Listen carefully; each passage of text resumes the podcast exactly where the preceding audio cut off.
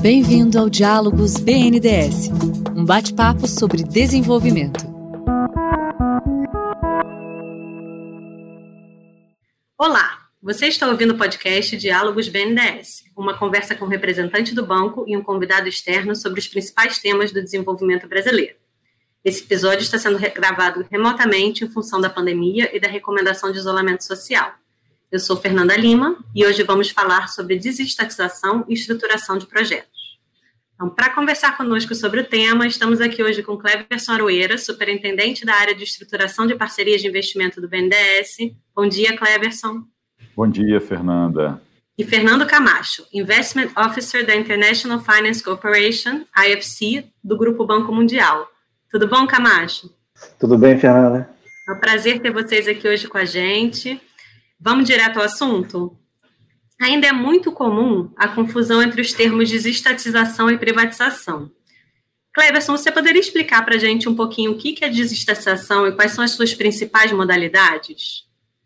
É, a gente tem que imaginar que desestatização é, é, um, é uma palavra que representa o gênero de fazer investimentos em parceria com a iniciativa privada ou transferir alguma coisa, algum serviço ou alguma empresa para iniciativa privada.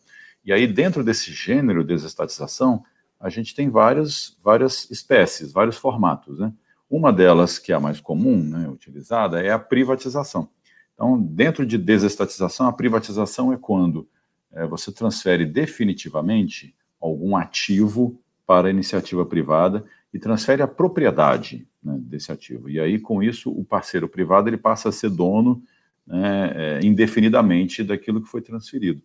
Agora, dentro de desestatização, a gente tem outros conceitos que são diferentes. Por exemplo, a concessão. A concessão é quando o, o poder concedente, o, o governo, é, ele pretende transferir temporariamente a prestação de um serviço para um parceiro privado.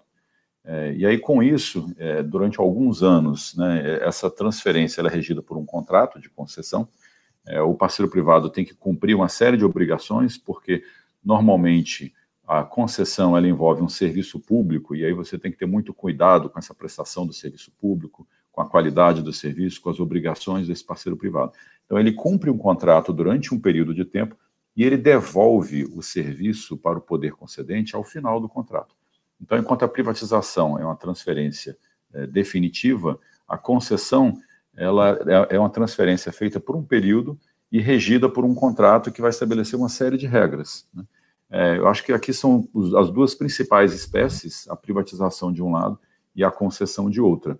Existem outros formatos, por exemplo, é, uma autorização é quando você permite que o parceiro privado explore né, uma determinada atividade.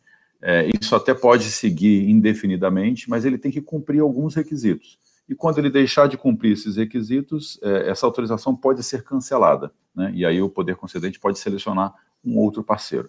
É, essa a escolha, Fernanda, do modelo de desestatização, se é a privatização, se é a concessão, se é a autorização, ela depende muito é, é do, do, que, que se está transferindo para o parceiro privado, né?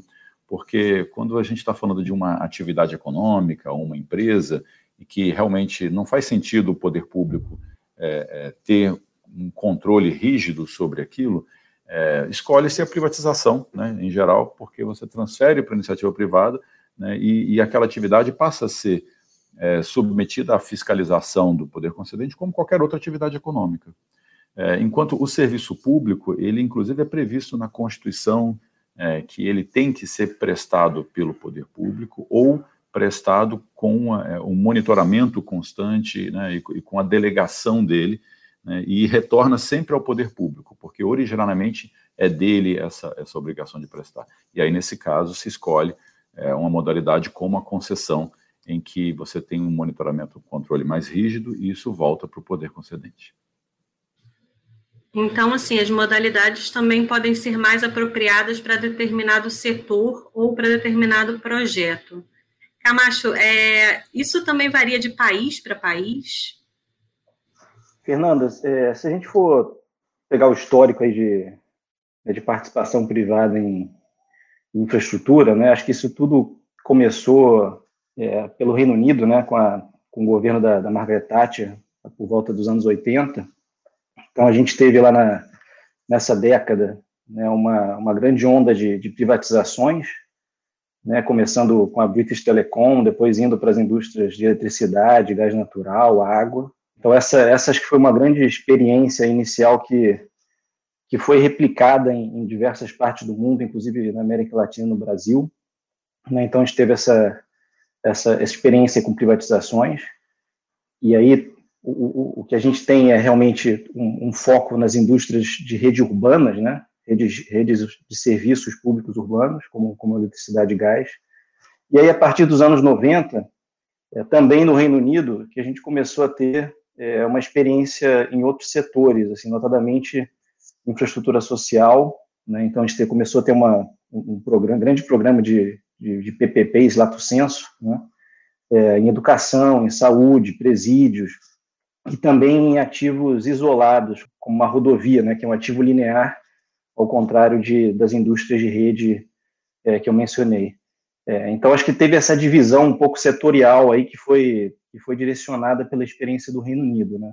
Agora, a gente tem exceções. Então, por exemplo, o saneamento é um setor interessante, porque no Reino Unido a gente tem o modelo né, tradicional de privatização, né, com, com um modelo de regulação que é um modelo de regulação discricionária, e aí, por outro lado, a gente tem outras experiências, como, como na França, na Alemanha, que a gente tem é, o setor de saneamento é, sendo regulado por, pela regulação de contrato e no modelo de, de PPP. Né? Então, a gente tem setores com, com, com, uma experiência diversa. Mesmo caso dos aeroportos. Os aeroportos na, na, no Reino Unido, eles seguiram o modelo tradicional que eles têm lá, né, de privatização com, combinado com regulação discricionária, e, e, em outros países, inclusive no Brasil, a gente tem um modelo de regulação por contrato, né, com, com um contrato de concessão aí atrelado.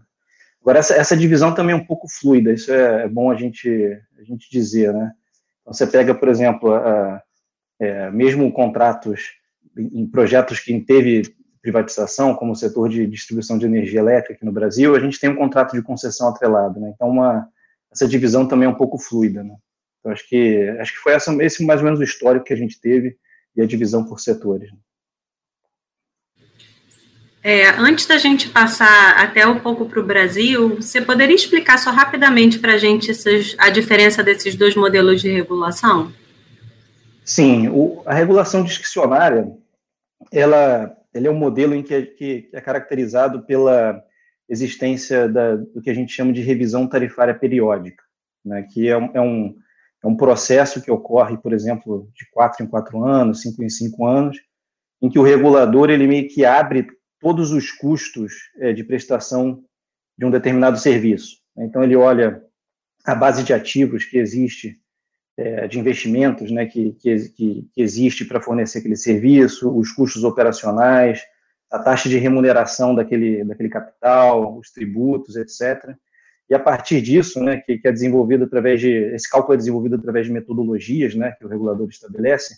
Você tem a definição de uma tarifa que é válida por um período né, de cinco anos, o período de, de, entre revisões, né.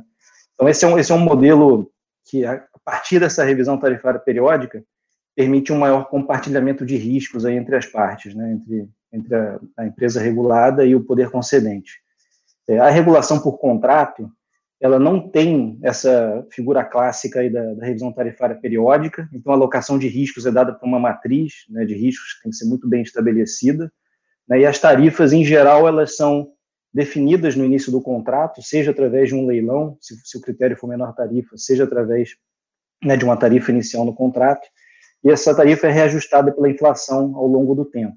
Né, então, por definição, a regulação por contrato é uma regulação do tipo que a gente chama non-cost-based. Né? As tarifas não serão alinhadas aos custos de, de, prestação do serviço. Ao contrário da regulação discricionária, em que a gente tem esse alinhamento aí periódico entre custos de fornecimento e tarifa. Então, que instrumentos podem ser utilizados para garantir esse serviço bem, bem prestado para a população e garantir, enfim, que, que essa concessão ou essa desestatização tenha sucesso? É, as concessões e PPPs, né, a desestatização né, de forma geral, Fernando, ela é o momento da estruturação, ele é chave, porque é nele que a gente vai estabelecer as regras é, sob as quais esse parceiro privado vai atuar. Então, diferentemente de uma contratação pública normal, é, quando, o, quando um governo contrata uma obra pública, que ele vai buscar um parceiro que vai fazer ali um investimento né, durante um, dois anos, e, e depois quem vai é, operar esse ativo é o, é o setor público. Quando a gente faz uma desestatização, eu estou buscando ali um parceiro privado que vai cuidar daquele ativo e daquele serviço durante muitos anos. É, e aí, mais do que eu tentar é, estabelecer a priori todos os investimentos e tudo que tem que ser feito, é, o, o, importante é eu dizer qual é o serviço que vai ser prestado e com que qualidade. Então, o trabalho de estruturação ele tem o objetivo de estabelecer os indicadores de qualidade é, e os resultados que são esperados com o contrato. E aí o parceiro privado ele tem que cumprir esses indicadores e atingir esse resultado ao longo de todos esses anos, é, mas sem, sem seguir uma cartilha rígida do que fazer, porque é muito mais importante eu controlar o resultado do que os meios. E aí os meios, como é um contrato de 20 anos, ao longo do tempo, a forma mais eficiente de entregar aquele serviço, ela pode mudar. É, e eu também espero que o parceiro privado ele traga inovações, ele traga formas mais eficientes é, de, de entregar aquele mesmo serviço métodos construtivos, é, materiais que sejam melhores. A cada ano você, você, você tem inovações que vão trazer é, novos materiais, materiais mais sustentáveis. E, e aí o, o, contrato de concessão, ele colocando como obrigação um resultado e um indicador, né, cabe ao parceiro privado implementar é, o, o serviço e a obra da forma mais eficiente para atingir aquele indicador. Então, essa é uma das formas da gente, da gente atrair é, é, parceiros que consigam prestar esse melhor serviço ao longo de muitos anos. Né? É, é, e, e, da mesma forma, como o parceiro privado é obrigado não só a investir, mas obrigado a manter o serviço, é, a gente tem todo incentivo para que ele faça o melhor investimento possível, né? É, para que esse investimento ele seja feito com a melhor qualidade e tenha o menor custo de manutenção. então, o contrato em si ele tem que ser desenhado já para incentivar esse, esse comprometimento e qualidade no início? Eu acho que existem duas questões importantes aí. Né? Primeiro, é você desenhar um bom processo competitivo, um bom leilão que consiga é, separar o joio do trigo, né, vamos dizer assim, e consiga selecionar um player com uma boa capacidade técnica e financeira para performar aquele contrato. Né? Então, aí na atividade de estruturação, a gente tem decisões importantes, como a variável de leilão, barreiras de entrada, se são necessárias barreiras de entrada técnicas ou, ou só financeiras, se, ou uma combinação de ambas, enfim. Acho que aí tem, uma, tem, tem decisões importantes aí do ponto de vista de estruturação. Né? Pegando um exemplo, acho que, que ajudou a mudar o mercado aí ao longo dos últimos anos, é a decisão de, de você é, mudar um pouco a forma de, de, fazer os leilões de aeroportos, né, que antes eram basicamente é, em uma variável né, de, em outorgas parceladas que afetavam o fluxo de caixa do projeto e hoje estão baseados em, em outorgas é, ou upfront ou outorgas variáveis, né, que, que, que mitigam é, esse risco. Mesma coisa rodovias, que eram baseados em leilões de menor tarifa, que também afetavam o fluxo de caixa do projeto, permitiam é, propostas agressivas, né? É, então o leilão acabava não funcionando bem e hoje já tem um instrumento que combina com, com outorgas upfront. Então são, são mudanças aí de, de regras que ajudam na, na seleção do, do, melhor player. Passada essa fase, né? Ou seja, vamos dizer que o, o governo foi bem sucedido e selecionou um player que seja capaz de performar aquele contrato. A gente tem as regras de contrato. Né? Então acho que aí a gente está falando para que o projeto seja bem sucedido, a gente está falando de duas coisas: um, um, bom player que já foi selecionado e um bom, um bom financiador né, para que aquele projeto seja, seja bancável. Né? E aí a gente tem decisões importantes de estruturação, que é uma correta alocação de riscos, né? e é inclusive com mecanismos é, de compartilhamento de riscos, se necessários. Então, um exemplo que a gente tem estruturado hoje é o projeto da, da BR-153, né, que tem características Greenfield. Instrumentos de, por exemplo, de compartilhamento de risco cambial, que é um modelo que, que também está tá sendo implementado em rodovias aqui no Brasil. Regras como mais detalhadas de extinção antecipada, que definam de uma forma mais precisa a indenização para financiadores, caso, caso você tenha uma extinção antecipada, é, acordo tripartite, é, enfim, acho que tem, tem uma série de, de definições na fase de estruturação que são importantes justamente para que aquele contrato é, seja bem sucedido né, e que tenha uma boa performance, né, como o Cleberson mencionou, que isso se acaba culminando em entrega de, de, de, de obras, de investimento e também de, de operação e qualidade de serviço. Né. É, Cleverson, quais são os setores com maior potencial para desestatização no Brasil hoje e por quê? Isso realmente muda com o passar do tempo, né? Eu acho até que vale a pena a gente olhar um pouquinho é, para os últimos anos e entender como, como esse potencial mudou de setor para setor, né? Lá nas décadas de 60, 70, né, os governos, de forma geral, e não era só o Brasil, mas é, aqui no Brasil se viveu né, um, um, empreendedorismo estatal que foi muito importante na época para desenvolver setores que até então eram muito incipientes. Então a gente via a participação governamental em indústrias de base, né, era comum a mineradora pública, né, uma siderúrgica é, pertencente ao Estado. Com o passar do tempo, né, é, os mercados foram ficando mais competitivos, né, começou, é, se intensificou a globalização, é, e, e, aí parou de fazer sentido o governo gerir essas empresas, né? É, porque é, abrir espaço para, para parceiros privados que tinham mais condição de competir é, fazia com que as empresas ficassem mais eficientes. Então a gente teve uma primeira grande rodada de desestatização é, ali na década de 80, 90, que foram as empresas, indústrias de base, né, empresas é, como a, a Vale do Rio Doce, a Companhia Siderúrgica Nacional, é, e aí, esse movimento foi seguido para depois alguns setores de serviços, a gente vai lembrar bem, telecomunicações é, viveu ali o seu momento de desestatização, né? Hoje a gente tem todas as empresas que prestam serviços privadas, né? É, também houve uma desestatização do setor ferroviário lá atrás, né? e isso foi atingindo aos poucos diversos setores, né? O setor de rodovias, ele também tem um histórico longo de, de desestatização, é, embora, como, como o Brasil tem dimensão continental, né, e como é, as, as, rodovias, elas, elas, você não, não, não, faz uma desestatização de um sistema como é telecomunicações, né, como foi ferrovias, é, elas acontecem de fato de forma incremental. Até hoje, a gente vê muitas oportunidades de desestatização no setor rodoviário, né.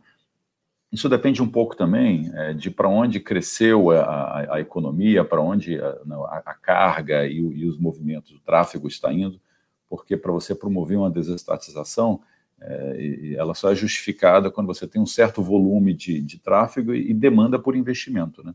É, houve também uma grande participação privada no setor portuário, na, na década de, de, de 90 e 2000, em que a, a, operação dentro dos portos ela é toda privada hoje já, mas veja, a gestão portuária ainda não. Então, a autoridade portuária né, dos maiores, de todos os portos brasileiros, né, praticamente todos, ela ainda é, é, está a cargo de empresas públicas. Né? O Porto de Santos, que é o maior porto da América Latina, ele é gerido pela Codesp, né, que é uma companhia é, pública federal. E aí já comecei a te dar uma dica sobre que setores agora têm grande potencial para desestatização. São aqueles que não viveram é, esse momento há alguns anos atrás, né? E aí eles permanecem ou é, ainda sob um monopólio público ou ainda sob a gestão de alguma empresa pública, que por razões históricas, né, é, isso, isso acabou não acontecendo ao longo do tempo.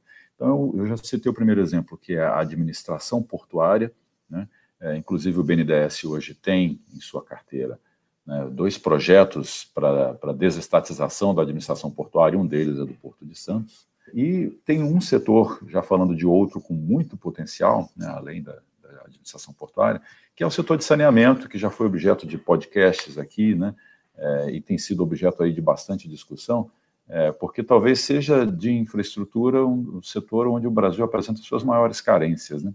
E recentemente nós tivemos a aprovação de um marco regulatório, então há muito potencial aqui é, para você atrair parceiros privados para desenvolver o setor e fazer investimento em saneamento. Isso porque 90% da operação de saneamento no Brasil todo, ela ainda é, é responsabilidade do setor público, seja né, de empresas estaduais de saneamento ou de serviços municipais. Menos de 10% hoje conta com parceria com a iniciativa privada. Então, tem muito potencial aqui em, em saneamento. Acho que vale a pena a gente mencionar também o setor postal. Né? A gente ainda tem a empresa brasileira de Correios e Telégrafos. Né? É, em outros países é comum a gente ver é, diferentes empresas privadas né, atuando nesse setor. É um setor que, que pode né, ser muito competitivo. Hoje a gente vê várias transportadoras né, fazendo entregas rápidas, o que antes a gente só tinha, por exemplo, o SEDEX para fazer esse tipo de entrega. É, então, esse é um movimento natural é, e a desestatização, a presença do setor privado nesse setor, ela é, realmente é crescente, né? Bom, é, dá para a gente falar bastante aqui, viu? Porque são muitos setores e um deles que eu não queria esquecer é o de iluminação pública. É, iluminação pública a gente vê nas cidades todas que são serviços que, em geral, né, as prefeituras ou contratam algum prestador de serviço em contratos mais curtos, ou então ela, ela é, é, delega para a própria distribuidora de energia fazer ali a manutenção dos postes, da, da, da, iluminação, mas a gente teve um avanço tecnológico muito grande em iluminação. Né? Quem é que não tem lâmpada LED em casa? Né? Quem é que já não trocou e tem iluminação mais eficiente? E o que a gente vê, infelizmente, na maioria da, das nossas ruas e avenidas é ainda lâmpada, né, a presença de lâmpadas antigas, de vapor de mercúrio, lâmpadas que consomem energia e iluminam mal. Então, aqui tem um, um, um espaço muito amplo para a gente promover vários projetos, e já estão acontecendo, Fernando. É, o, o, IFC, né, o Camacho até pode contar experiências, teve alguns projetos aí de iluminação pública, o BNDES tem, tem vários projetos. Né? Recentemente a gente assinou o um contrato, por exemplo, na cidade de Porto Alegre. É, são projetos em que o parceiro público, é, ele, ele contrata um parceiro privado durante né, 10, 15, 20 anos, um período longo, e esse parceiro privado, ele tem é, ali a, a, obrigação de modernizar todo o parque de iluminação pública. Né?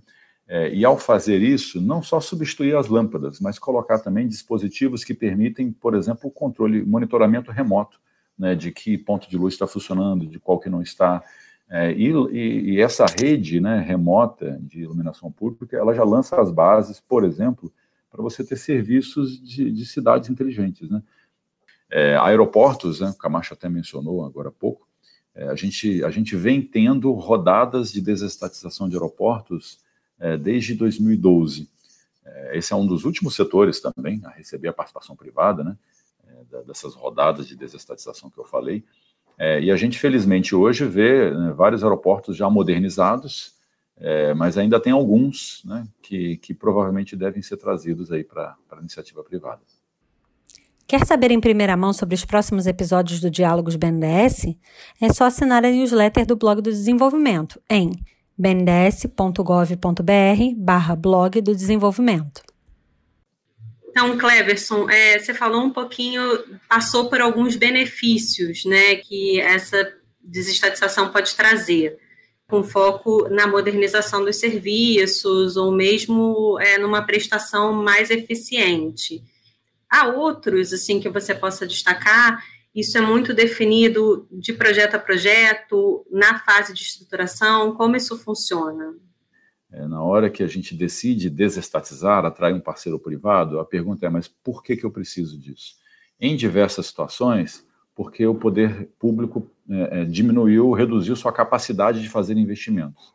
A gente está vivendo isso agora né, muito fortemente é, seja depois né, da, da, da, depressão econômica que a gente teve depois de 2015, ou agora né, se intensificou com, com, a, pandemia da Covid, é, em que a situação fiscal dos entes públicos ela está muito fragilizada, né?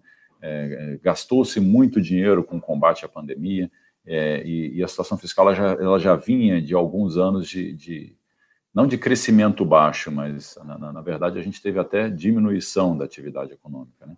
E aí, com isso, é, como imaginar que orçamentos é, que já estão escassos, né, eles consigam é, dar conta de investimentos é, é, milionários, e às vezes bilionários, em, em, diversos setores que exigem capital, como a manutenção de rodovias. Né?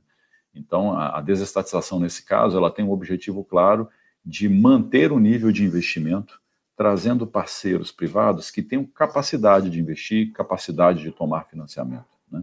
Esse é um dos objetivos. E o outro você mencionou, né, que seria de fato serviços mais eficientes. Esse que eu estava mencionando de iluminação pública, ele é um é, que mais do que você trazer capital, é, é, na verdade trazer modernização e eficiência, porque o investimento para você trocar o parque de, de, de, iluminação pública, ele nem é tão relevante do ponto de vista é, em valor absoluto, mas ele exige é, um aporte de tecnologia né, e uma melhoria ali na prestação de serviço que é bem significativa. Bom, complementando a resposta do Cleberson, acho que participação privada na infraestrutura, acho que ela tem tem dois grandes objetivos. Né? É, primeiro, é, disponibilização de, de, capacidade, né? aí falando maiormente na, na, na categoria de investimento, é, e também, eu diria, performance operacional, né? ou seja, e aí a gente tem várias dimensões, seja menor custo de prestação de serviço, mais eficiência, mais inovação, como o Cleberson falou, novas tecnologias, modernização de redes, né? Então, acho que são essas duas grandes dimensões aí que, que, que se procura atacar quando a gente está fazendo um, um, projeto, né, estruturando um projeto de concessão, PPP ou, ou uma privatização. Né.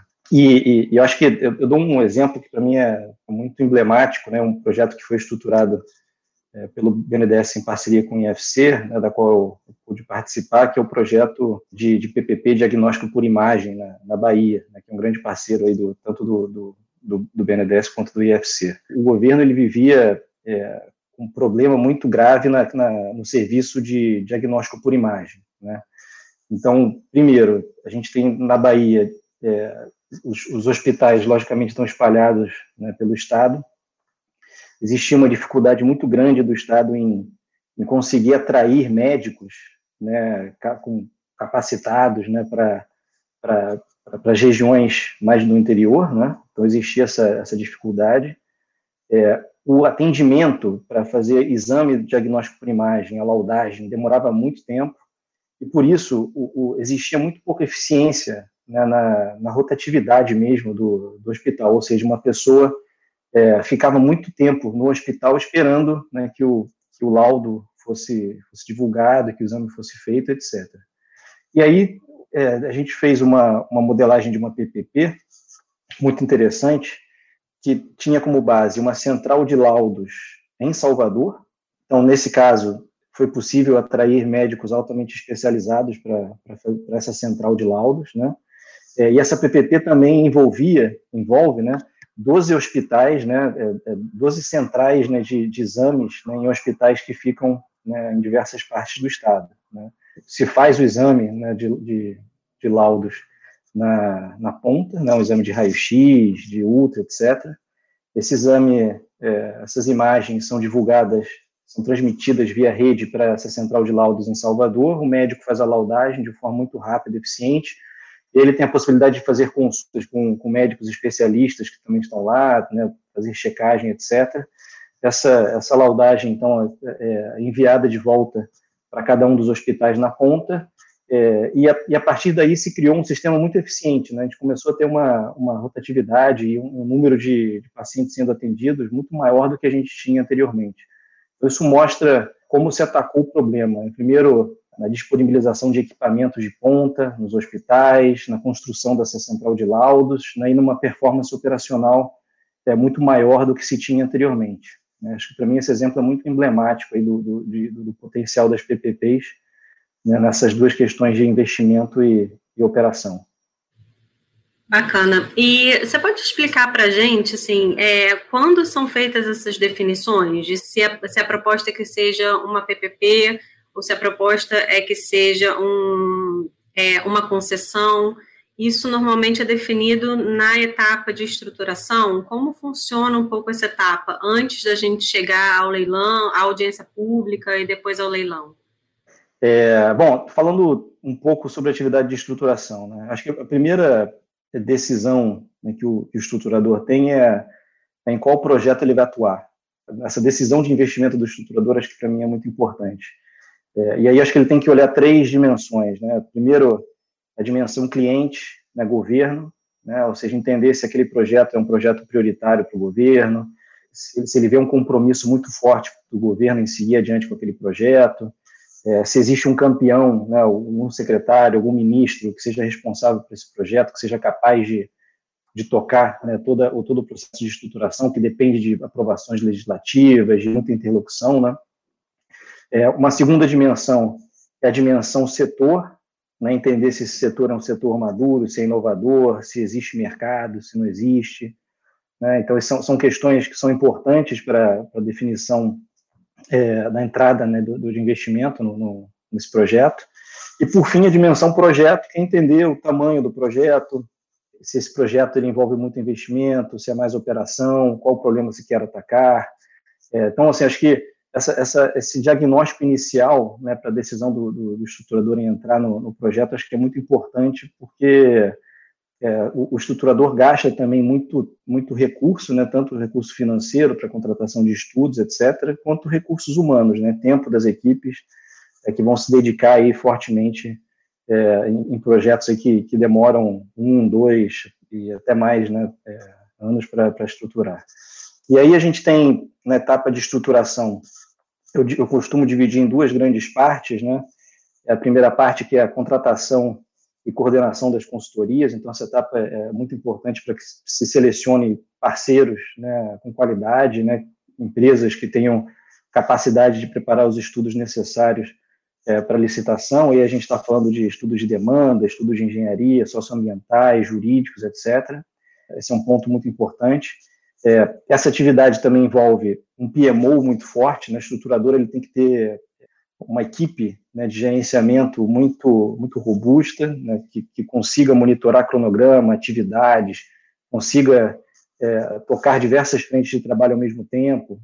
Né, e, aqui, e uma, uma característica que é essencial no estruturador, que é essa capacidade né, que existe dentro do BNDES, de multilaterais, é, que, é a, que é a especialização na modelagem da concessão PPP, ou seja, a especialização em, em estabelecer regras de, de, edital e contrato que sejam adequadas, né, que consigam selecionar é, um player é, adequado e que consigam estabelecer regras né, que, que, que, possibilitem performance contratual, né, entrega de investimento e operação.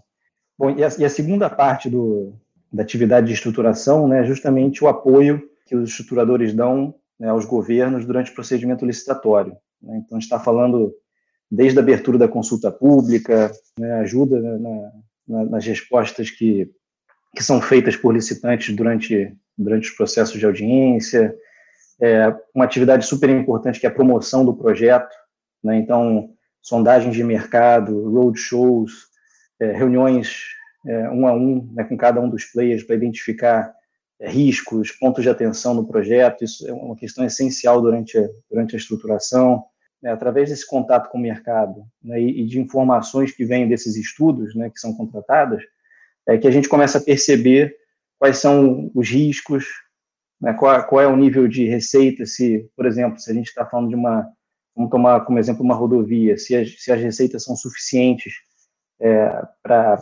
viabilizar o projeto, aí a gente teria um modelo de concessão comum, se não são suficientes, então aí nesse caso caso o governo queira ir adiante, a gente estaria falando de uma PPP ou uma concessão patrocinada.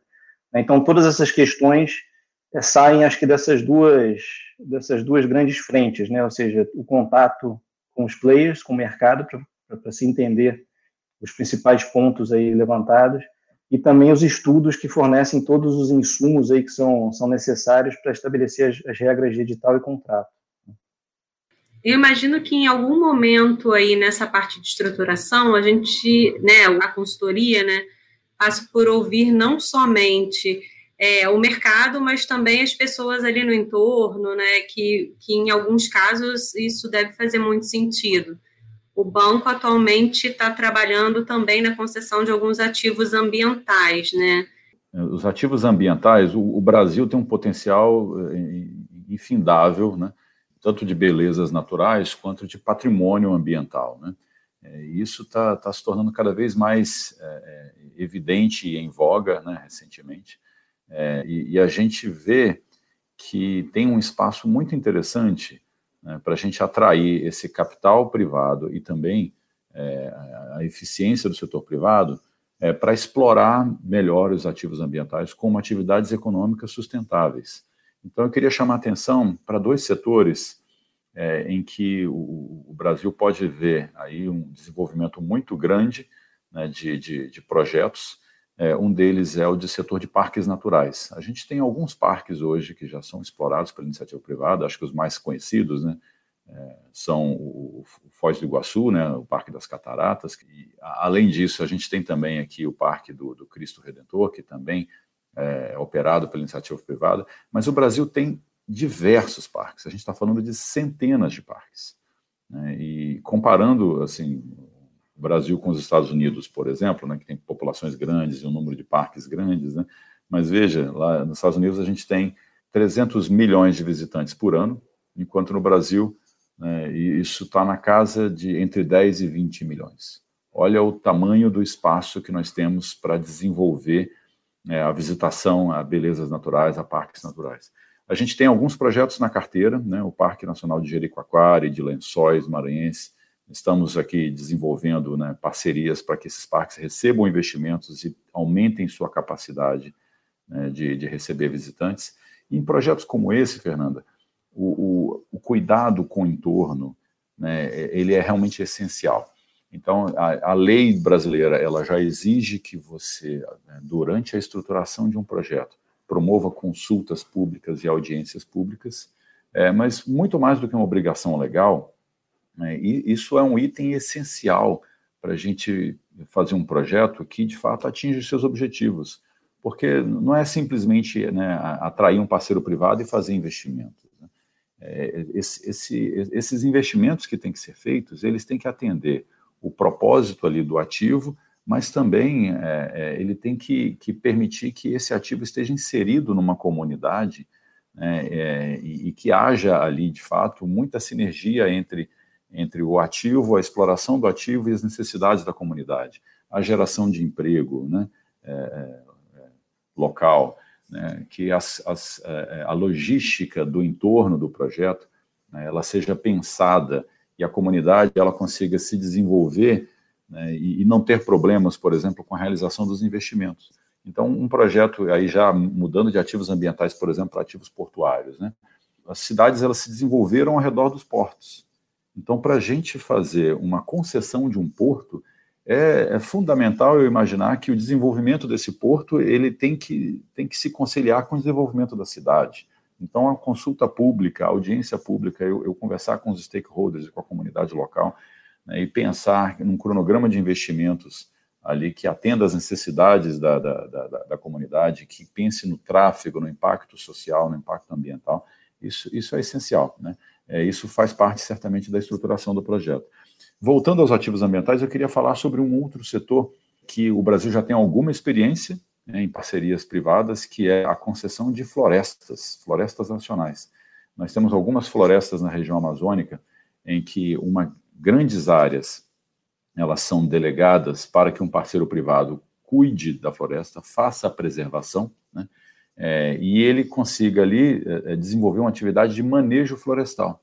Né, o que, que, é isso? Seguindo todas as regras e protocolos assim, ambientais né, é, e florestais, é, ele vai poder fazer uma exploração sustentável ali do que a, a, a região oferece, é, por exemplo, né, é, com, com, a extração de madeira, é, mas em uma, em uma escala em que a floresta se regenera e, e se preserva muito melhor né, do que se você não tivesse é, essa, essa exploração. Mais do que isso, envolve a comunidade local, né, gera empregos e desenvolvimento sustentável. Então, esses projetos, eles são sim uma forma né, da gente levar o desenvolvimento e permitir é, que determinadas regiões explorem as suas potencialidades. Camacho, você pode falar um pouquinho do, do papel da AFC, assim, é, nessa parte de estruturação? Sim, acho que antes de falar do, do UFC, acho que falando um pouco mais é, sobre o histórico de estruturação aqui, de projetos aqui no Brasil, né? Acho que é, eu costumo dividir essa história em, em, três grandes partes, né? Acho que a, primeira parte, é, que começa lá em, em 2005, 2006, logo depois da, da, aprovação da lei de PPPs, foi, acho que foi o, o, embrião, aí foi início aí da atividade de estruturação que foi, foi capitaneada pelo BNDES, né? E aí, nesse momento, o banco né, formou duas parcerias, acho que foram muito importantes aí para o momento que a gente tem hoje. Né, uma a estruturadora brasileira de projetos, né, uma parceria do, do BNDES com, com bancos que, que atuavam ou atuam em, no setor de Project Finance, e outra que é, que é justamente a parceria com, com o IFC com o BID, né, que é o PSP Program, né, é, no qual a gente tem é, recursos dos três partícipes né, para estruturar projetos, e o IFC é o, é o gerente, vamos dizer assim, dessa, dessa facility para estruturação.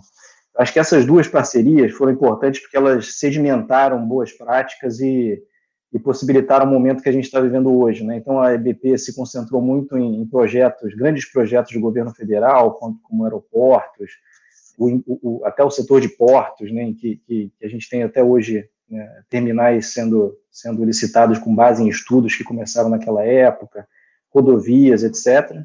E também o IFC, que começou com uma, com uma experiência muito rica aí na, na área de infraestrutura social, primeira PPP de educação em Belo Horizonte, PPP diagnóstico por imagem na Bahia, que eu mencionei, o Hospital do Subúrbio, primeira é, PPP de hospital integrada, né, que, que envolve é, também a parte clínica, médica, né, e, então acho que essas duas experiências foram muito importantes aí para o mercado de estruturação brasileiro. Depois a gente teve a segunda onda, que começou em 2010, né, com, com lançamentos de, de, muitas PMIs aí por, por estados, municípios, né, e acho que teve uma, um grande boom aí a, a partir de 2013. Né, então essa, essa fase de PMI durou é, até cerca de 2016, 2017, mas com uma taxa de sucesso muito baixa, né? E aí, em 2017, a gente teve uma mudança muito interessante no mercado, que foi a. Acho que o BNDES, ao longo do caminho, também foi se fortalecendo cada vez mais em estruturação, a Caixa também é, econômica entrou no mercado, né, e, o, e os multilaterais, né, que, que, já trabalhavam de alguma forma aqui no mercado brasileiro, também resolveram investir mais nessa atividade aqui no Brasil. Né? Então, o IFC é, é, continua muito atuante, né? e a gente tem a presença de outros agentes aí, como o BID, a, a CAF, etc. O, o, mercado brasileiro de estruturação é muito importante para o IFC, né? inclusive contribui uma boa parte do, dos resultados a nível global.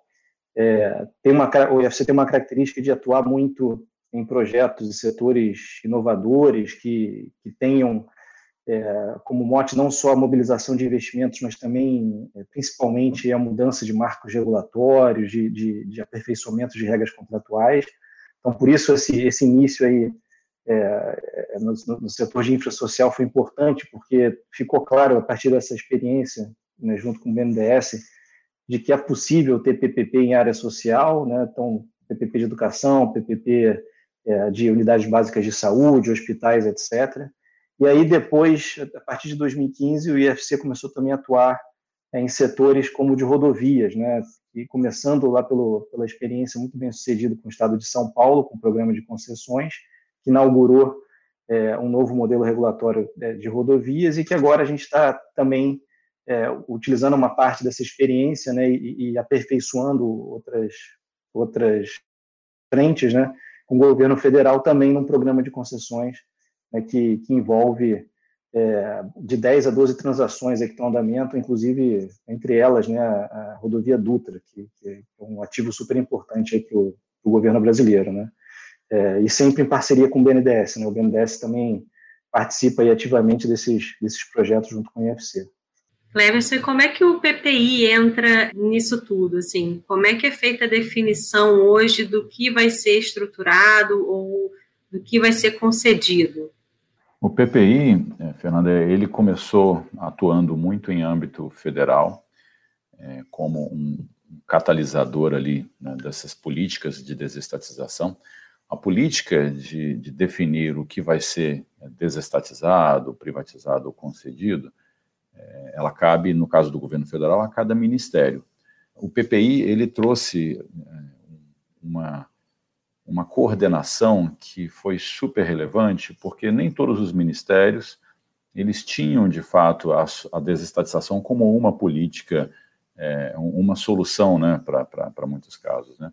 E aí quando se criou o PPI, é, você primeiro provocou essa, essa, essa conscientização e uma visão mais uniforme dos vários ministérios é, sobre, sobre você usar né, a desestatização como, como, de fato, uma, uma ferramenta, né, uma opção para desenvolver esses, esses, esses, projetos e serviços. Né. É, e aí, a, além de você promover essa conscientização, colocar essa política na agenda, é, ele também criou governança né, de forma que é, você tem um conselho né, que reúne vários ministros e que coloca a, a desestatização na, na, na, ordem do dia, né, como, como possível solução. É, posteriormente, o PPI, ele inclusive ampliou as suas, as suas é, atribuições é, e hoje ele atua é, fomentando né, esse tipo de política junto aos subnacionais, junto a estados e municípios. Né, se a gente for ver a carteira do PPI, nós temos uma série de projetos que foram qualificados como prioritários e também uma série de políticas é, que, embora não sejam atribuição do governo federal, é, você vê é, uma participação mais ativa do governo federal em fomentar esse tipo de política é, junto aos estados e municípios. É, educação, né, é, políticas de saúde, políticas de segurança, a gente já tem esse, esses setores todos contando com o apoio do PPI última é, faceta que o PPI desempenha um papel muito importante é na interação com o mercado, com potenciais investidores. Ali, como um agente né, catalisador de todos os projetos que são desenvolvidos no governo federal e várias iniciativas dos estados todos, o PPI acaba sendo uma porta de entrada em que os investidores podem encontrar é, um, uma interlocução única né, para conhecer as oportunidades de investimentos que tem no Brasil. É, o, BNDES né, apoia o PPI em todas essas atividades, tanto em, em projetos federais quanto em projetos subnacionais. Né, e, e, em breve o, o, BNDES vai lançar também uma plataforma online para divulgação desses projetos e para é, interação com investidores. Porque, Fernanda, atrair investidores, mais investidores para o Brasil, é uma das nossas missões. Enquanto a gente tem alguns setores já consolidados, como o setor elétrico, e aí o número de empresas atuando no Brasil, tanto nacionais quanto estrangeiras, já é um número relevante. A gente tem setores, né, por exemplo, o setor de saneamento, em que a gente quer atrair novos players, quer atrair novos investidores. É, então, esse realizar esse trabalho de forma organizada, né, essa divulgação ao mercado, é, você procurar os investidores e mantê-los atualizados, entender as necessidades deles e aprimorar os projetos, isso, isso é um trabalho que o BNDES tem feito e, em conjunto com o PPI, né, tentando é, cada vez mais é, vender o Brasil para esses novos investidores né, e criar um ambiente de negócio que seja mais atrativo para eles. Obrigada, Cleverson. Obrigada, Camacho. Foi um prazer tê-los aqui. Esse foi Diálogos BNDES. Você ouviu o podcast Diálogos BNDES. Para saber mais, acesse bnds.gov.br barra blog do desenvolvimento.